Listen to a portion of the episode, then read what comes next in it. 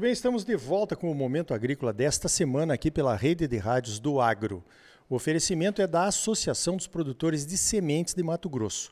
A Prosmate trabalha junto com seus associados para entregar a qualidade das sementes que os produtores exigem e merecem. Olha só, nessa semana tomou posse para um segundo mandato à frente do Instituto Soja Livre o César Borges, que é mais conhecido também por ser um dos diretores da Caramuru, que trabalha muito com soja não transgênica, que chamamos aqui de soja convencional, né? que é uma soja estrategicamente importante para o produtor, para que ele tenha liberdade de escolha, não fique na dependência apenas dos transgênicos aí, que é uma tecnologia que muitas vezes é bem cara, custa muito para os produtores. Primeira pergunta, César. Vamos falar um pouquinho das realizações do seu primeiro mandato, então, à frente do Instituto. Bom dia. Bom dia. É, nós, nesse primeiro mandato, nós Fizemos é, bastante é, operações de divulgação junto aos produtores, os dias famosos dias de campo. Então isso foi um, um trabalho que o Instituto Soja Livre já tradicionalmente trabalha com essas divulgações, com essas exposições, e, e para você mostrar que você tem é, sojas competitivas com boa produtividade. Então, isso é um trabalho constante do Instituto.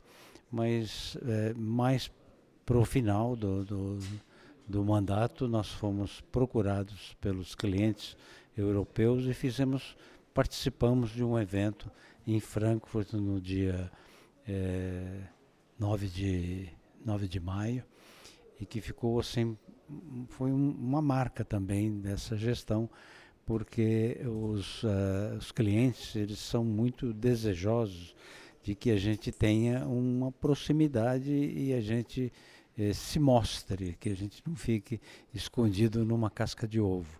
Então, uh, inicialmente, muitos colegas meus queriam que os clientes viessem ao Brasil, mas ao contrário, eles queriam que nós fôssemos para lá e no final nós fomos para lá, porque afinal sempre o, o cliente é, é quem tem razão.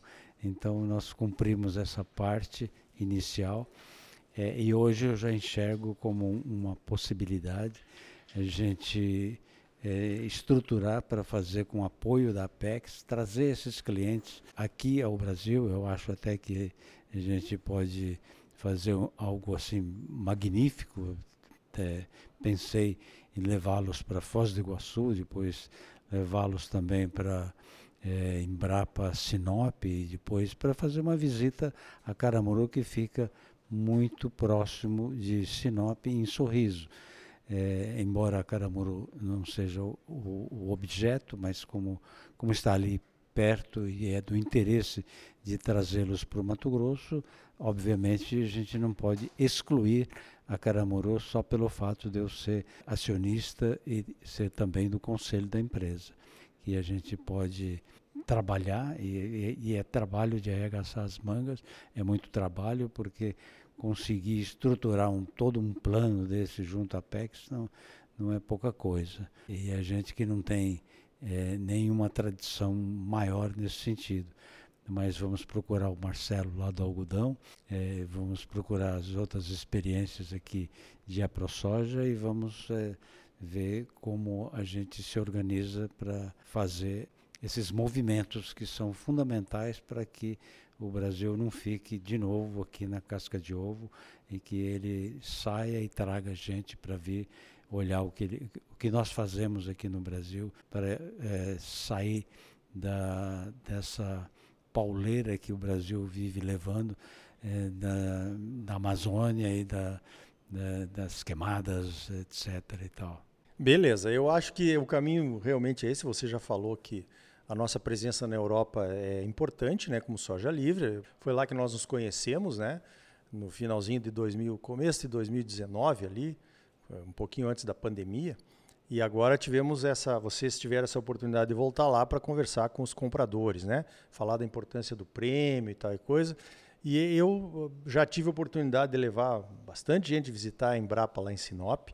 É uma visita transformadora, né? Porque o pessoal tem a noção, ele sente aquele ambiente dos sistemas integrados de produção que está levando o Brasil para um para um patamar de sustentabilidade bem maior que os europeus até e, e, que eles nem imaginam né, que possa existir. Também tem essa questão do carbono, né, que eu acho que é uma das coisas que o Instituto está olhando depois dessa visita lá na Europa. Né? Sim, já na Europa a gente se reuniu com o pessoal que estava eh, nos propondo para fazer essa estrutura e depois de lá a gente já teve várias reuniões aqui em Brasília, no Ministério da Agricultura, o MDA, é, também Banco do Brasil, Embrapa. Então, é, é, a gente está num movimento bastante é, intenso nessa parte e a gente sonha e gostaria muito de que isso se transformasse numa realidade, porque nós não podemos é, ficar apenas pensando em prêmios de preço. A gente também tem que pensar em redução de custo de produção, em melhor qualidade dos produtos. Então, acho que é uma série de questões e, e com isso agradar mais os nossos clientes. Então, acho que tem vários fatores aí que são é, tipo ganha-ganha. Perfeito. A gente sabe que o prêmio pelo, pelo valor, o valor, um valor de prêmio remunerador para o produtor que resolve plantar soja convencional, essa decisão é tomada no primeiro semestre por nós aqui, produtores, geralmente. Os europeus vêm com o prêmio no segundo, né? Tem um descasamento aí que acaba influenciando na continuidade da cadeia, na oferta que os europeus vêm procurar no segundo semestre. O produtor já decidiu se vai plantar, às vezes, o convencional ou não, né? Eles já entenderam essa questão de ter o prêmio antecipadamente para que a gente possa organizar melhor a cadeia, incluindo, é claro, a produção de sementes? Não, é, é eles não entenderam é, essa necessidade ainda. Isso é um, um fator assim bastante complicado, porque é, esse é um assunto recorrente. Já tem mais de 10 anos que a gente trata desse tema é, e, infelizmente, é, ainda não tem esse tipo de consciência. E isso é, é um dever, uma obrigação nossa de, de fazer essa transformação junto a eles. Ok, é uma tecla que a gente bate faz tempo, né? Tem que continuar batendo, por isso que essa interação aí com esse mercado europeu é importante. Agora, nem só de mercado europeu vive a soja convencional, né? Me parece que os japoneses também têm interesse e a gente já ouve alguma coisa que vem também, alguma coisa que vem de interesse chinês.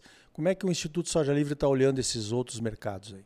Olha, a gente, é, a gente foi procurado pelo, pelos japoneses e a gente gostou muito de ser procurado pelos japoneses, porque os japoneses, é, diferentemente dos chineses, eles é, são mais assim é, cuidadosos é, na, na, tratativa, eles que já estiveram, especialmente aqui nessa região do Cerrado, eles são estão na origem, Prodecé, então eles são nossos amigos de longa data. E nós temos muitos japoneses morando no Brasil, então a relação com o Japão é uma relação bastante importante e de qualidade. É, não que os, chineses não sejam, mas eles são muito mais assim rápidos no gatilho, então é, e eles também não querem pagar prêmio, e eles não querem é, oferecer uh, o mesmo padrão de qualidade que o europeu já é, fornece de longa data, então a gente tem mais dificuldade de, de pensar nos chineses, mas não estamos é, com isso dizendo que é, não falaríamos com os chineses, falaremos também, mas é, com os japoneses eu acho que nós estamos mais adiantados, porque eles descobriram que é, originar soja não transgênica americana não é o melhor negócio exclusivamente. Eles podem também originar soja não transgênica do Brasil. É, e ainda mais utilizando toda esse, essa relação antiga que eles já têm com o Brasil, é apoiar o Paulinelli, é, que Deus o tenha. É, então, é, eu acho que é, esse caminho com os japoneses eu, eu acho muito interessante e eles têm tradição, vão, eles podem fazer financiamentos de longo prazo, eles podem vir para a infraestrutura, eles já sinalizaram que querem investir nessa agricultura é, de baixo carbono, então isso tudo, um pedaço, certamente o Instituto Soja Livre vai buscar para ele. Perfeito, já está colocado aí, né? Estão colocados os desafios para essa próxima gestão. do César Borges à frente do Instituto Soja Livre. Parabéns pelo trabalho, César, e obrigado pela tua participação aqui no Momento Agrícola. E a gente está às ordens lá na CNA para combinar esforços aí rumo a melhorar mais ainda esse mercado para os produtores brasileiros. Olha, é um prazer grande falar com você, sempre é um prazer. Estou sempre à sua disposição. Conte comigo sempre que precisar. Então tá aí, cultive a sua liberdade de escolha. É para isso que o Instituto Soja Livre trabalha. Manter aquecido o mercado de soja não transgênica do melhoramento genético ao consumidor final. No próximo bloco, vamos saber como vai ser o estudo para conhecer o potencial dos nossos rios e aquíferos para irrigação. E ainda hoje, o novo padrão de soja publicado pela China pode ser uma dor de cabeça para os produtores brasileiros. A Associação dos Produtores de Sementes de Mato Grosso, a Prosmate, trabalha junto com seus associados para garantir a qualidade das sementes que você exige e merece. Não saia daí, voltamos já com mais Momento Agrícola para você.